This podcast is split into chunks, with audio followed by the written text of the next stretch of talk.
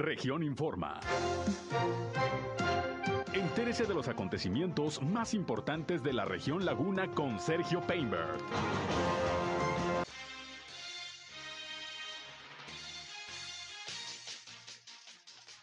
Dejará el alcalde de Torreón, Jorge Cermeño Alcimas Quebrado, un reportaje del Grupo Región. Le tendré los detalles.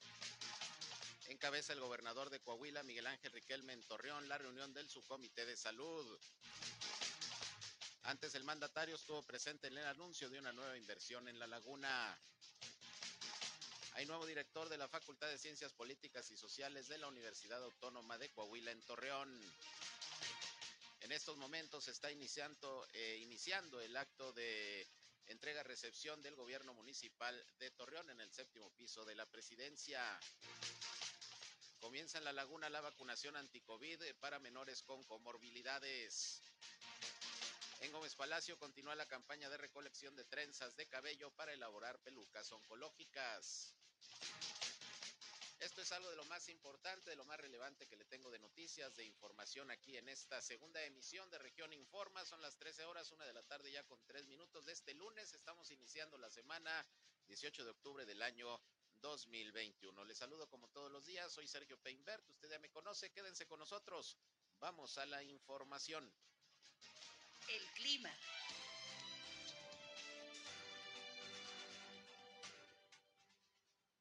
Temperaturas muy agradables, el sistema frontal número 4 dejó temperaturas frescas aquí en la comarca lagunera, 16 grados centígrados en las mínimas y las máximas de los 27 a 28 grados centígrados en este fin de semana. El día de hoy, lunes, eh, estamos esperando temperaturas de 30 a 32 grados centígrados para hoy por la tarde. Mañana por la mañana, temperaturas de entre los 16 a 18 grados centígrados nuevamente. Sin viento, sin tolvanera, sin polvo, sin eh, lluvia. El clima. Tiene usted el reporte, como todos los días que le llevamos, del Servicio Meteorológico de la Comisión Nacional del Agua con el previsor del tiempo José Abad Calderón, que bueno, día con día nos está informando de cómo andamos en la cuestión meteorológica. Calorcito agradable en la comarca lagunera, ya está bajando el termómetro en este otoño ya 18 de octubre, va bajando, va bajando poquito a poco el termómetro, ya las mañanas un poquito más frescas también. Gracias como siempre por su atención, por su compañía, les agradezco el que nos acompañen como siempre en este espacio, les recuerdo que además de informarles, queremos que nos escuchen y que entren en contacto con nosotros, en particular en esta segunda emisión, si usted, usted tiene algún reporte, alguna situación que quiera que las autoridades atiendan en su comunidad, en su calle, en su colonia, en su ejido, pues ya saben que aquí estamos listos para atenderles. Queremos ser un enlace entre ustedes y las autoridades para que los problemas de su comunidad se puedan resolver a través de este espacio de Región Informa del Mediodía. Nuestra línea telefónica para que se comuniquen 871-713-8867, 871-713-8867 y nos pueden llamar o nos pueden mandar mensajes de WhatsApp. Igualmente, Estamos en redes sociales y medios digitales, nos encuentran en Facebook y en Instagram en región 103.5 Laguna. También estamos ya transmitiendo nuestro espacio noticioso a través de Facebook Live. Un saludo a quienes ya nos siguen en esta red social y como siempre les invito a seguirme en Sergio Peinber Noticias, también ahí en Facebook, en eh, Twitter, en YouTube, en Instagram y en sergiopeinber.com, mi portal web de información que les invito a visitar. Así que acompáñenos, quédense con nosotros. Vamos a la información.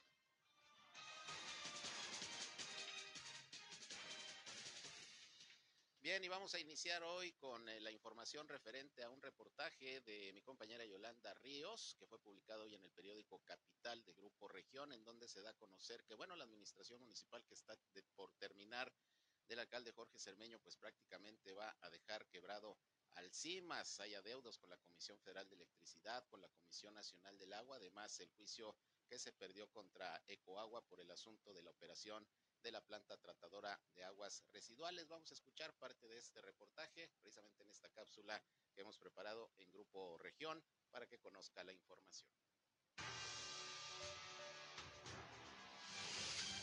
Cuando el próximo primero de enero Jorge Cermeño Infante entregue el gobierno municipal, junto con este, heredará a la siguiente administración un sistema de agua quebrado en todos los sentidos. Además de la ineficiencia que ya le caracteriza en el suministro del vital líquido para la ciudad, Cermeño dejará un CIMAS con un pasivo superior a los 700 millones de pesos, producto de los adeudos que mantiene con la Comisión Federal de Electricidad, la Comisión Nacional del Agua y el costo financiero que se tendrá que pagar tras haber perdido el juicio contra la empresa En este trabajo de investigación de Grupo Región se detalla cada rubro en el que el sistema de agua está endeudado, además de cómo la gestión de la un alcalde panista trata de ocultar la millonaria deuda que deberá pagar el CIMAS a la empresa Ecoagua, para lo cual deberá destinar al menos 6 millones de pesos mensuales por varios años. Adicional a este, el sistema de agua de Torreón mantiene adeudos no declarados, tanto con la CFE como con la Conagua, mismos que ha ido solventando mediante convenios que no solo no remedian el adeudo, sino que causan complicaciones a la ciudadanía, como el corte de energía de hace unos días al cárcamo pluvial ubicado en Rodríguez Triana y Calzada Agroindustrias luego de que trabajadores de la CFE detectaron que el equipo operaba colgado de las redes eléctricas. Vea el reportaje completo edición impresa y digital de Capital Región, así como en todas las redes sociales de Grupo Región.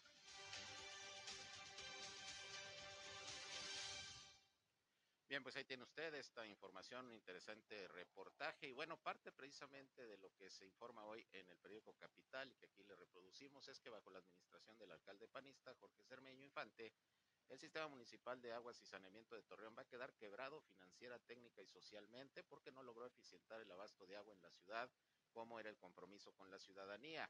Y bueno, la información de dónde surge en parte, que estuvo consultando mi compañera Yolanda Ríos, pues precisamente eh, viene del avance de gestión financiera que se puede consultar precisamente en este enlace que les voy a proporcionar por si a usted le interesa, es http eh, doble diagonal cp.ac con s accoahuila.gov.mx, que es la página prácticamente de la Auditoría Superior del Estado de Coahuila. Y tan solo el 30 de junio de este año, según esa información, hay un pasivo del CIMAS por 285 millones 475 mil pesos. No obstante, señala este reportaje de mi compañera Yolanda Ríos, no ha declarado el CIMAS el pasivo adicional por alrededor de 420 millones de pesos que le quedó del juicio que perdió en definitiva ante la empresa Ecoagua que operaba la planta tratadora de aguas residuales y por lo que de acuerdo al fideicomiso firmado con Banobras deberá pagar 6 millones de pesos mensuales por este concepto. Por lo anterior, el pasivo sería superior a los 700 millones de pesos y aún falta por considerar los estados financieros correspondientes a los dos últimos trimestres de este año, por lo que las proyecciones son que aumentará el grado de endeudamiento en que se dejará a la paramunicipal. Y bueno, eh, repito, esto lo puede eh, leer hoy en el periódico Capital de Grupo Región. Y le agrego que parte de esta información también señala que hay otros pasivos que tiene el CIMAS que los mantiene ocultos o no han sido por lo menos declarados.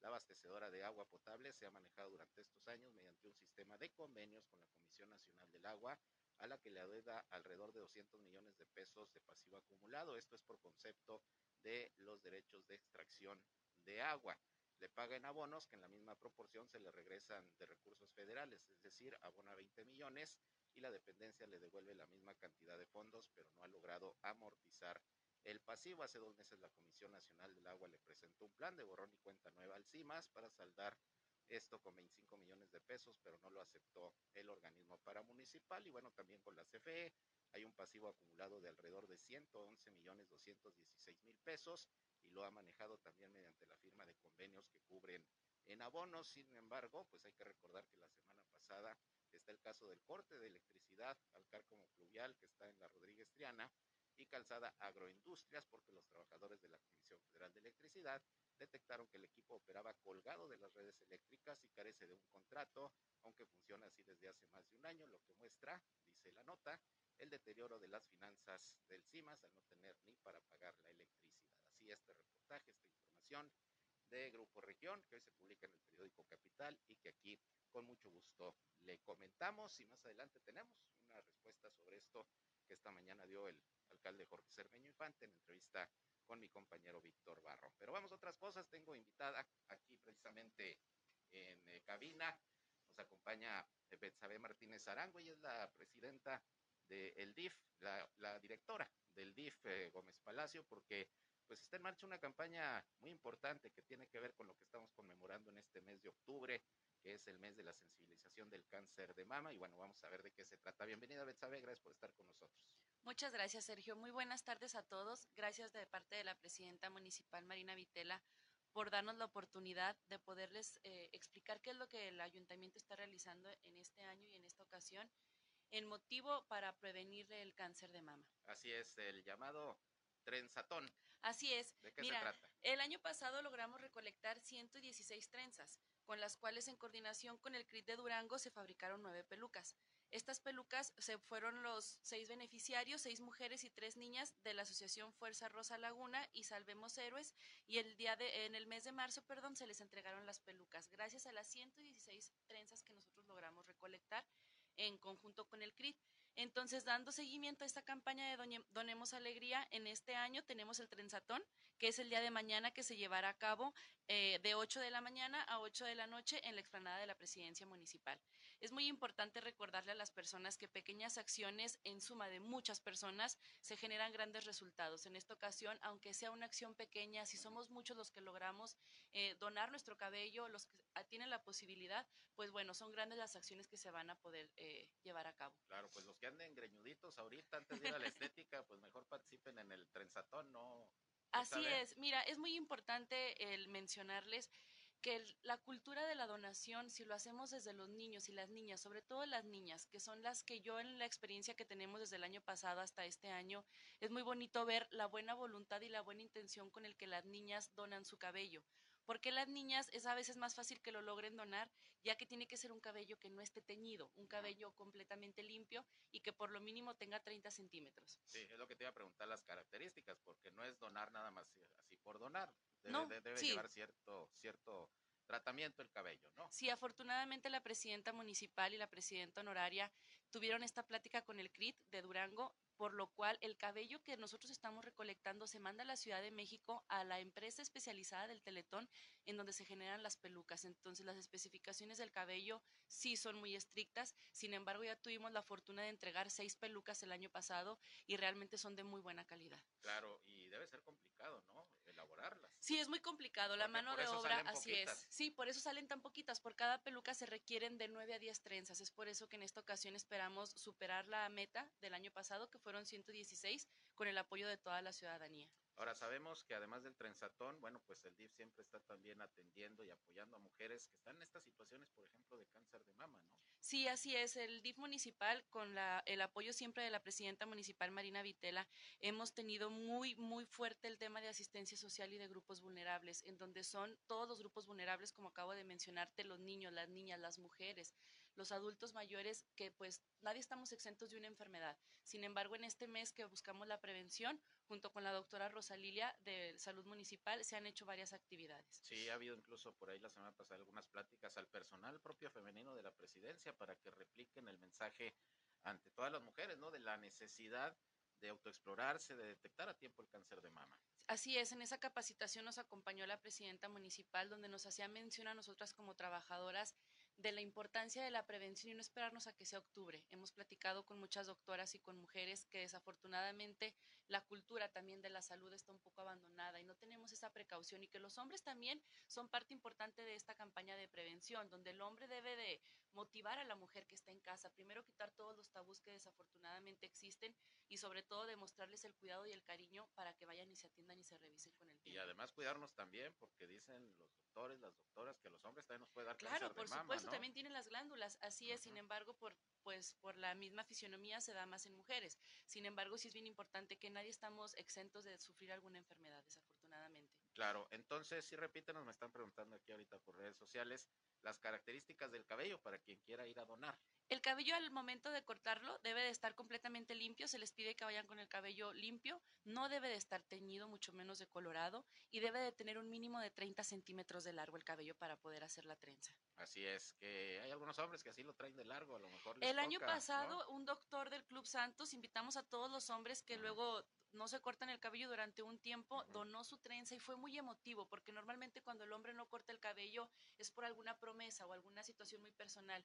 Y el donarlo por una buena intención, pues bueno, es algo muy emotivo y pues saber que en un tiempo, para marzo, ellos mismos pueden ser testigos de cómo se entrega la peluca a la niña o a la mujer que la requiere. Betsabe, y, me imagino que es una emoción muy particular eh, el entregar las pelucas a, Es a muy las conmovedor. mujeres que lamentablemente padecen o han padecido el cáncer, ¿no? Es muy conmovedor, pero a la vez es muy satisfactorio. Nosotros como DIF, junto con las presidentas del DIF y de la, de la presidenta municipal, el poder ver cristalizado un trabajo como el que se hace ahorita en conjunto con todo el ayuntamiento y poder ver la cara de una persona que con esa peluca le estás cambiando completamente su contexto de vida y su estilo de vida, porque pues bueno, ¿a quién le gusta no tener cabello? Entonces, que sea por un, un tema de salud todavía más complicado y si nosotros podemos hacer algo por hacer eh, este momento para las personas que lo requieren, pues yo creo que es una, muy, una acción muy loable y que todos lo podemos, eh, pues ahora sí que comunicar.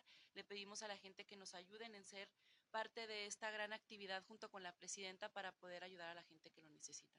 Eh, una vez que se dona el cabello, que se donan las trenzas, más o menos cuánto tarda en estar lista la se mandan para México, para la Ciudad de México, en conjunto con el CRIT, que es con quien nos apoyamos, y en marzo nos, ellos nos regresan las pelucas. Es decir, es, es, un poquito tardado, ¿no? Sí, es un poquito tardado, es que es cabello por cabello. En alguna ocasión estuvimos con el personal del CRIT y nos mostraban el proceso de la mano de obra y es cabello por cabello. Primero separan cabello por cabello para eh, seleccionar los mejores cabellos y después es hacer el tejido especial que ellos claro. hacen y de igual manera es cabello por cabello. Eh, oye, Betsabe, ¿y cómo eligen a las mujeres que van a recibir este apoyo?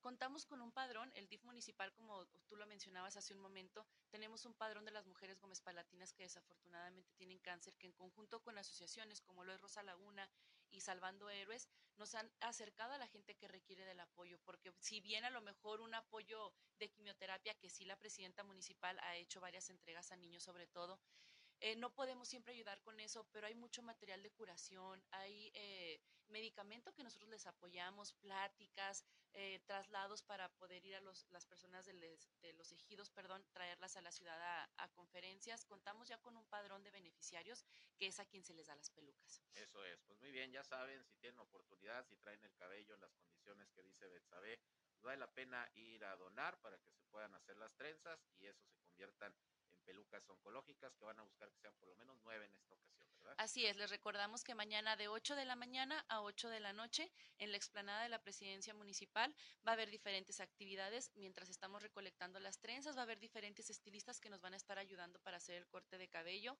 Hagamos que sea una fiesta, una fiesta de donación e invitemos a todas las niñas, a todas las mujeres y hombres, como lo mencionabas, que puedan donar el cabello a que se sumen a esta acción. Que imagino que el corte también tiene que ser especial, ¿verdad? Claro, hay que dejarlas guapas también y guapos, no nada más cortarles el cabello. Muy bien. Sí. Betsabe, pues enhorabuena, ojalá que se recolecte lo más posible para hacer estas pelucas oncológicas.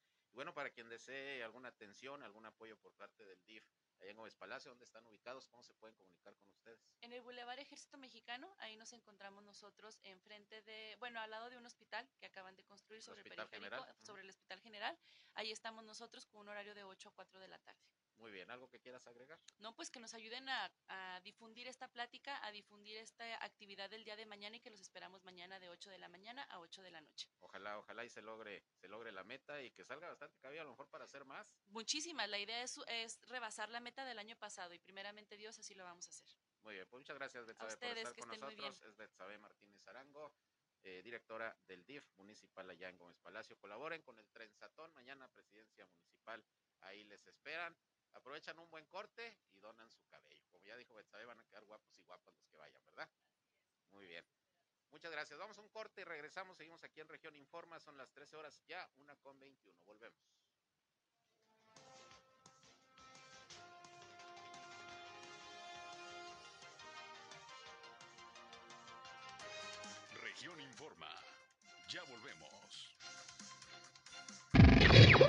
Al aire, región 103.5.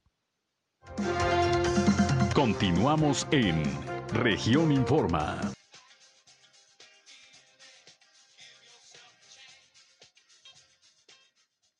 Bien, regresamos, son las uh, 13 horas, la una con 25 minutos, vamos a continuar con más información. Y tengo en la línea telefónica a Cintia Cuevas, ella es la titular de programas sociales del bienestar del gobierno federal en la laguna de Coahuila, porque como se los informamos, pues inicia la vacunación de menores de 12 a 17 años con comorbilidades. ¿Cómo estás, Cintia? Gusto en saludarte. Buenas tardes. Hola, ¿qué tal? Buenas tardes, Sergio. Pues muy bien y muy contenta de que ya haya iniciado esta jornada para los menores que ahorita, eh, pues este virus también genera en ellos, pues una situación de muy alta vulnerabilidad. Claro que sí. ¿Cómo iniciaron? ¿Dónde son las sedes? ¿Cuántas vacunas se pretenden aplicar? En el caso sobre todo de Torreón. Bueno, tanto los municipios de Torreón, Matamoros y Viesca se ha habilitado una sede en el Hospital General. Esto debido a que pues los menores son eh, pues vulnerables, padecen algún tipo de comorbilidad y es necesario que estén lo más cerca posible de atención médica en caso de que hubiera alguna reacción. Eh, vamos a estar recibiendo a todos los menores desde hoy hasta el día viernes en el Hospital General con dos modalidades, drive-thru y peatonal. El día de hoy recibimos apellidos paternos de las letras. Ay, ya me perdieron. Empezando con la A, ¿no? disculpa. De la A a la F, si mal no recuerdo. Sí, así es. Hoy recibimos a todos los jóvenes con las eh, con apellidos paternos de la A a la B, perdón, de la A a la F, el martes, día, eh, día 19 de octubre, G, H, I, J, K y L, miércoles 20 de octubre, M, N, O, P, O, perdón, hasta la O, M, N, O, jueves 21 de octubre, P, Q, R y viernes 22 de octubre, S, T, U, V, W, X, Y y Z. Horario de atención de 8 a 2 de la tarde.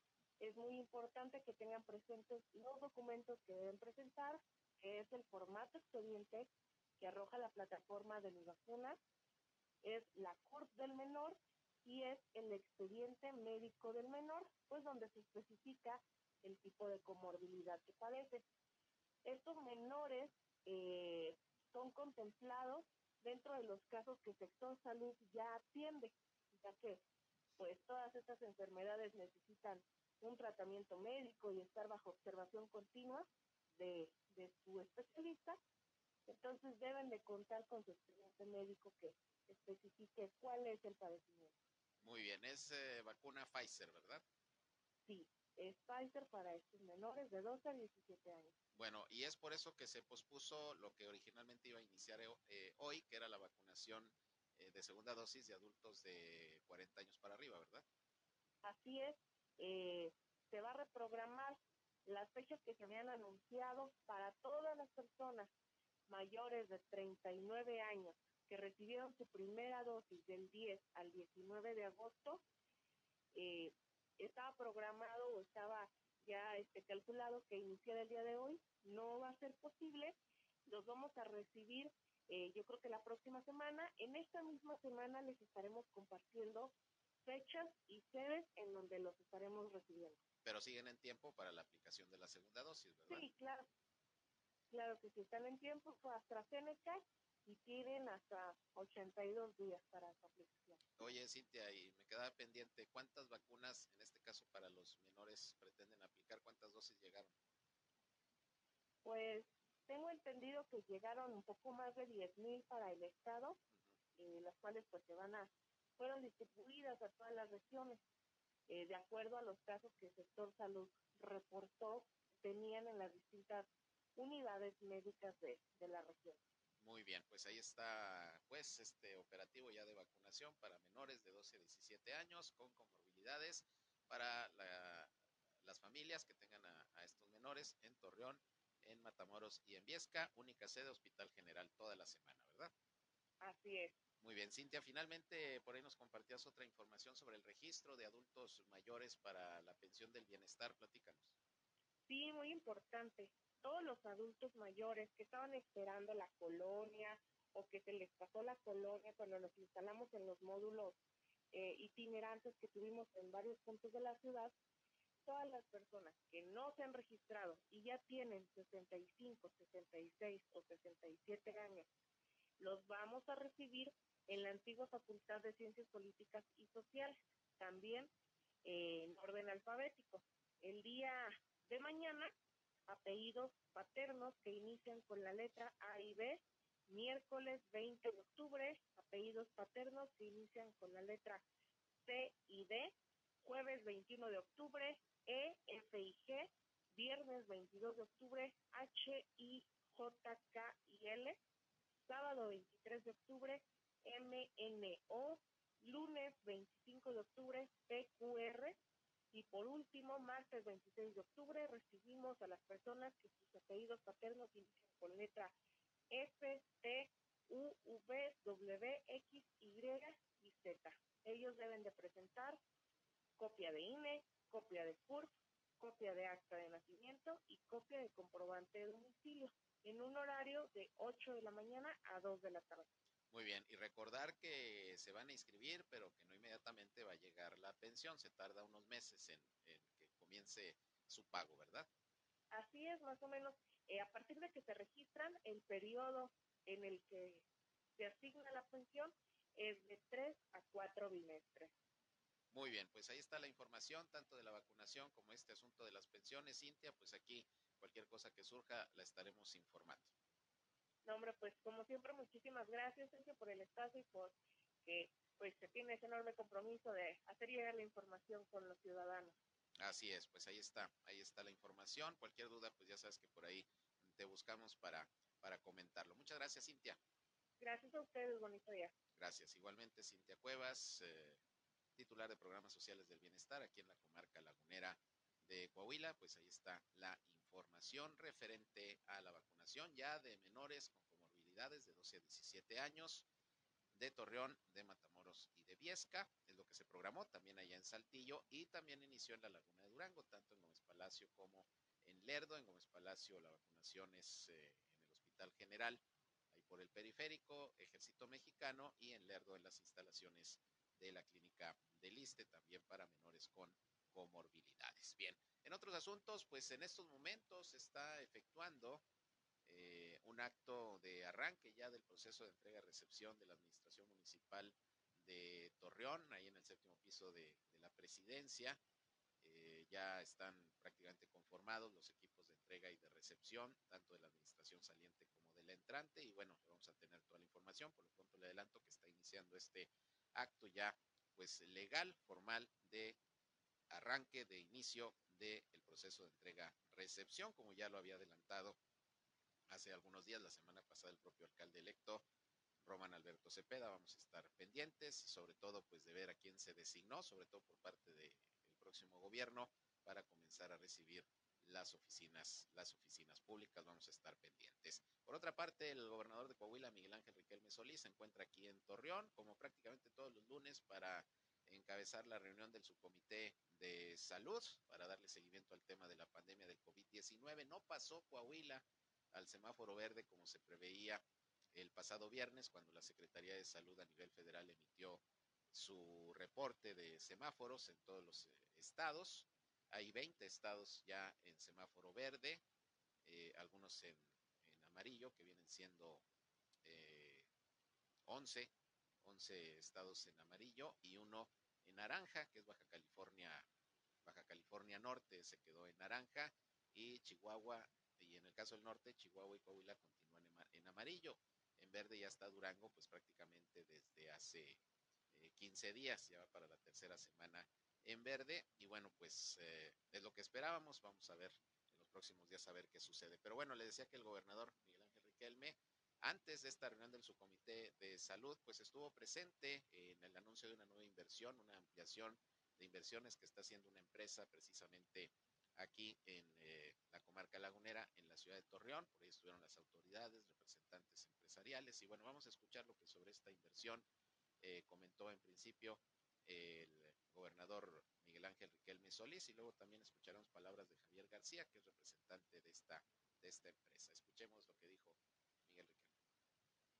Me da mucho gusto estar de nueva cuenta aquí en La Laguna, anunciando una, una extensión, una expansión de, inversión que no es menor, dados los tiempos, dado eh, el periodo que vivimos de la contingencia de reactivación económica, donde Coahuila ha tenido un comportamiento positivo en nuestros indicadores y donde la suma de esfuerzos es lo que precisamente ha hecho que Coahuila se distinga de otras entidades federativas en muchos rubros. Entonces han seleccionado ustedes una buena entidad, una muy buena región pujante, donde sí tenemos mano de obra calificada y donde atiendo a su recomendación, porque bueno, efectivamente dentro de lo que está llegando a Coahuila tenemos que actualizarnos.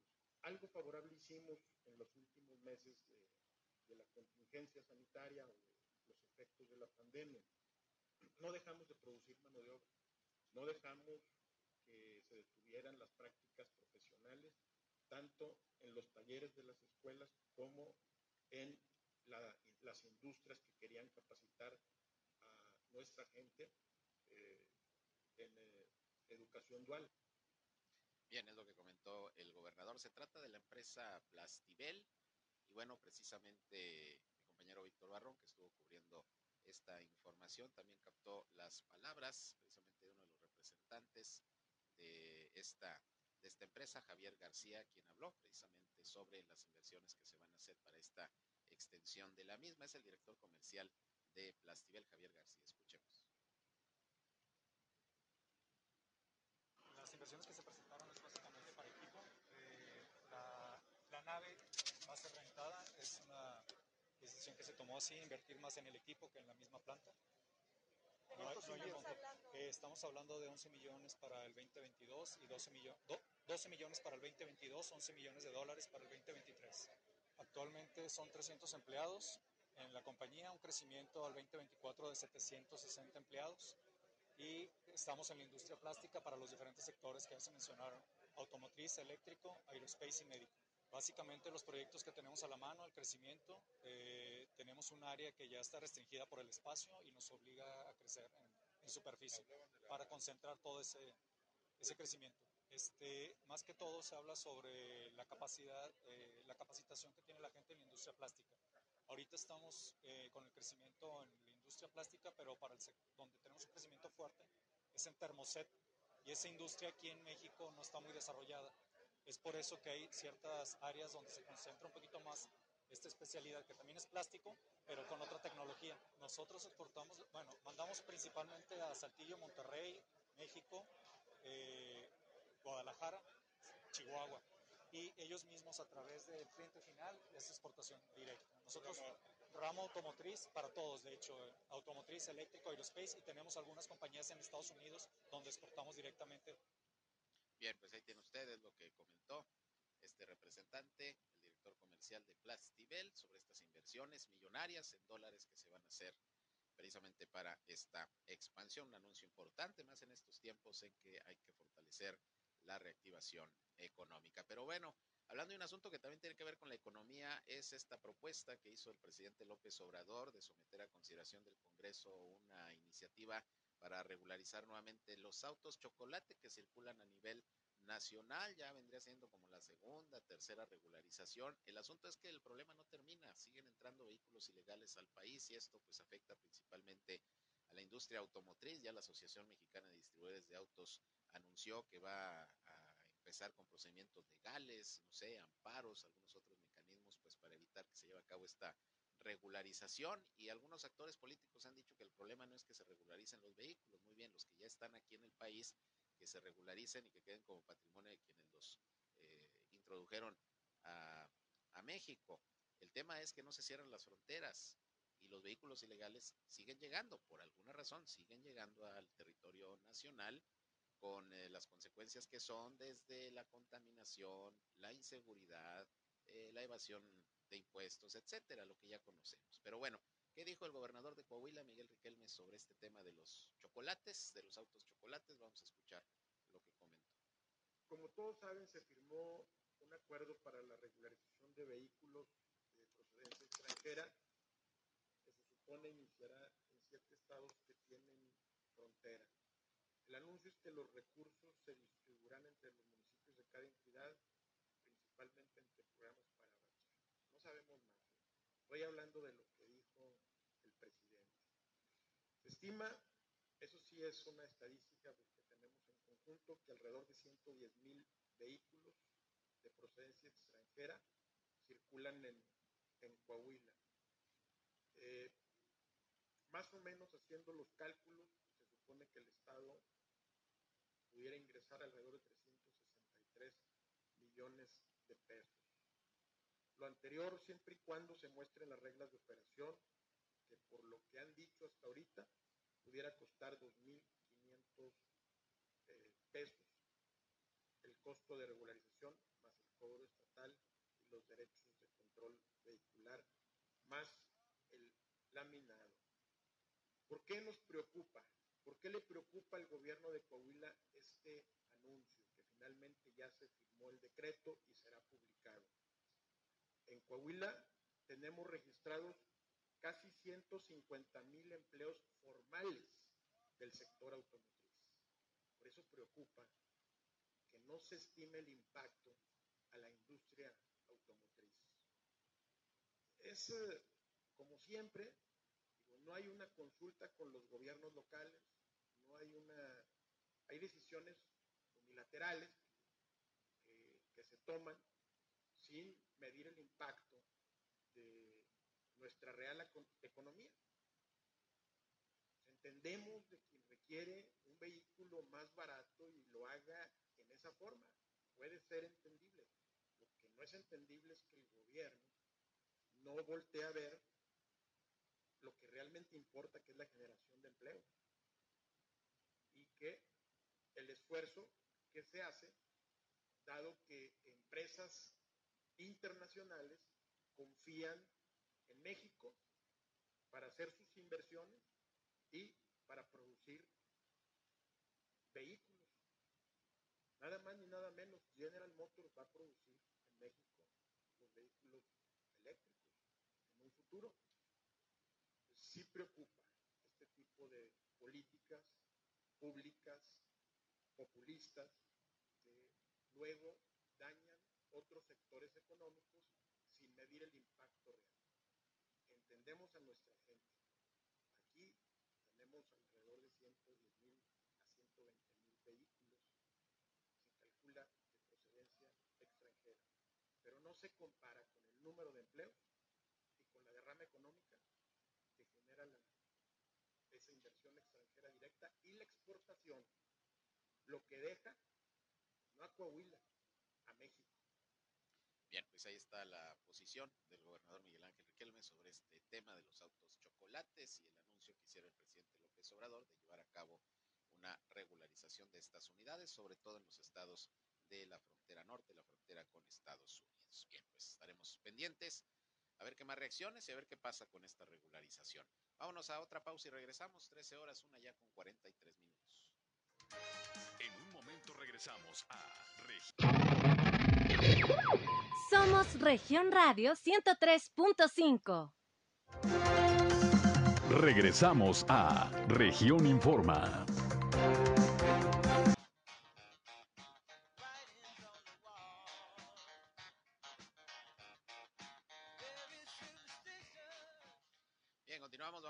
información. Son las 13 horas, la una con 47 minutos. Y bueno, esta mañana, como cada lunes, ahora solamente hay una conferencia de prensa los lunes, el secretario de Salud de Durango, Sergio González Romero, pues emitió la información correspondiente a la situación del COVID-19 al día, al día de hoy. Ha disminuido de manera importante el número de contagios, el número de fallecimientos. Está Durango, todavía se confirmó viernes pasado por la Secretaría de Salud Federal, que está en semáforo verde, a diferencia de Coahuila, que esperábamos que iba a pasar al verde, todavía no. Y bueno, pues vamos a escuchar los datos que precisamente Sergio González Romero dio a conocer esta mañana en esta rueda de prensa que les digo, los lunes está dando nada más el, secretario para dar una actualización de la información. Escuchemos lo que dijo. Suman ya 47.444 casos confirmados, con 990 sospechosos y ya 2.924 defunciones.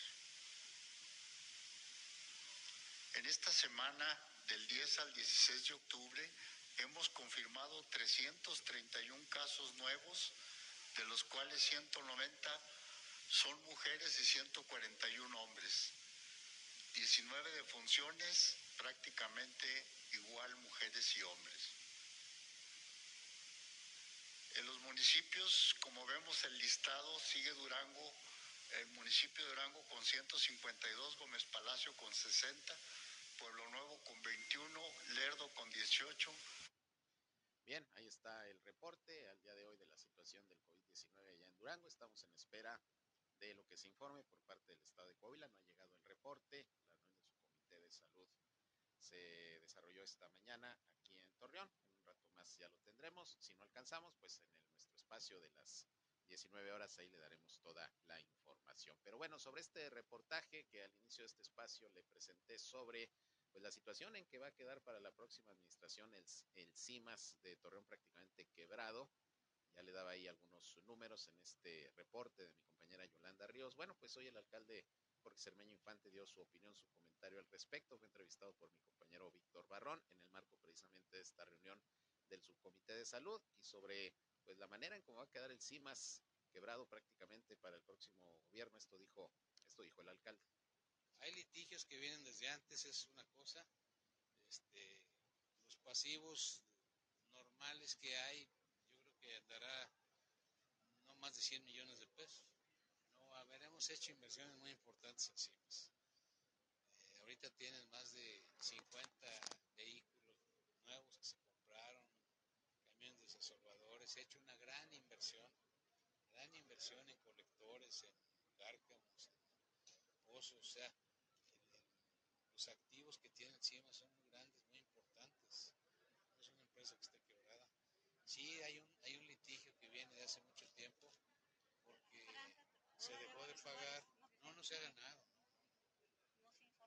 No, no se ha ganado. Es un litigio que ahí sigue desde el momento en que dejó de pagársele y se, y se quitó pues esta concesión que había. El litigio ahí está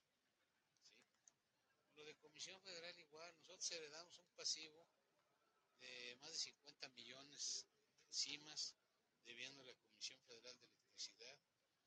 Después, en el 2019, hubo un incremento desmedido de las tarifas de luz y eso también vino a retrasar el, convenio que existía con Comisión Federal.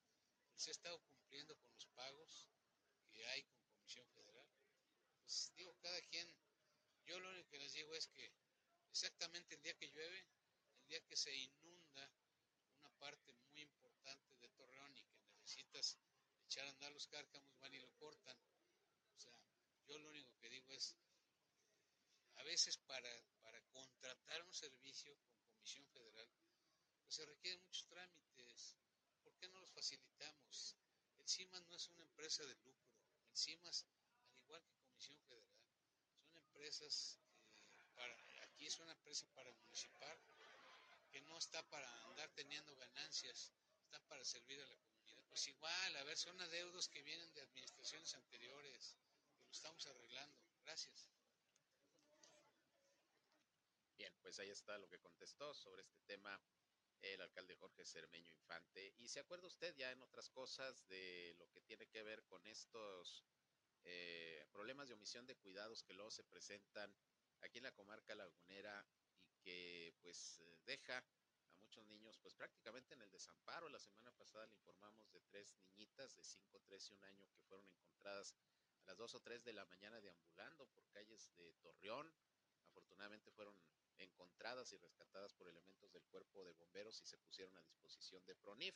Bueno, pues eh, déjeme le comento que ya según esta Procuraduría de los Niños, las Niñas y la Familia, estas niñitas pues ya se pusieron eh, a disposición de algunos miembros de la familia materna, ya se comprobó que hubo por ahí omisión de cuidados por parte de los papás y bueno, no fue necesario pues, eh, tenerlas que llevar algún internado para su protección, se les llevó con eh, familiares maternos y bueno, pues ahí se va a tratar de vigilar que se les den los cuidados debidos y bueno, el proceso por omisión de cuidados continúa. Vamos a escuchar lo que sobre este caso comentó María, eh, María Leticia Sánchez Campos, que es precisamente la titular de Pronif en Coahuila. Las muchachitas andan allá por Villas Las Huertas en este fraccionamiento deambulando el pasado 12 de octubre, que es cuando se les encontró. Y bueno, ella explica finalmente cuál fue el procedimiento. Ya fueron entregadas con familia externa. Acuérdate que en cuando nosotros tenemos familia externa idónea para el cuidado, eh, buscamos primero familiares antes del internamiento.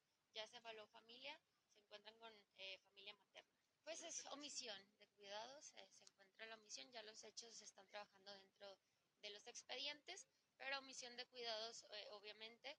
Eh, los familiares ya fueron eh, canalizados a una terapia específica para recibir apoyo. Si existiese otra familia idónea, no por cualquier familiar que se pueda llegar a presentar es idóneo. Entonces hay que comprender que primero hay que mm, evaluarla, si es idónea se puede egresar. Son muchos casos de omisiones cuando nosotros los encontramos en calle, se les salen a los familiares o se cuidan solos en casa, que eso es lo, lo mayor, están al cuidado por la edad de otro de 8, de 12, entonces siguen siendo muy pequeños. ¿Qué pasa? Se salen a las calles y es ahí donde los encontramos eh, cualquier cuerpo de seguridad. Entonces, esos casos son más que nada por seguridad municipal. Bien, pues ahí tiene usted, es lo que procedió a hacer con estas eh, niñitas de 3, 5 y 1 años, que, bueno, pues se salieron de su casa prácticamente, las encontraron ahí deambulando por algunas calles, imagínense tan chiquitas, eh, terrible. Y bueno, afortunadamente fueron puestas a disposición de PRONIF y ya se está tratando de dar una solución, por lo menos están seguras las niñas, esperemos que así sea, con familiares de la mamá. Y bueno, la mamá y el papá, me imagino que tendrán que ser llamados por la PRONIF para verificar cuál es su situación y bueno, poner solución a esto que fue un caso, repito, de omisión de cuidados. Vamos a estar pendientes. Por lo pronto, con esto llegamos al final de esta emisión de Región Informa. Les agradezco su atención, gracias por su compañía como siempre a este espacio y les recuerdo que en punto de las 19 horas estoy nuevamente con ustedes en nuestra tercera emisión, ya con el resumen del día, el resumen más completo de la radio en la comarca lagunera. Aquí por el 103.5 de frecuencia modulada Región Radio, una estación más del grupo Región La Radio Grande de Coahuila. Enseguida se quedan con mi compañero Reyham con mucha música, comentarios y todo para que la pasen muy bien, sobre todo si van a comer, que tengan un buen provecho. Yo soy Sergio Peinbert, usted ya me conoce. Pásenla bien, buenas tardes, que sigan teniendo buen lunes. Esto fue Región Informa. Ahora está al tanto de los acontecimientos más relevantes. Lo esperamos en la próxima emisión.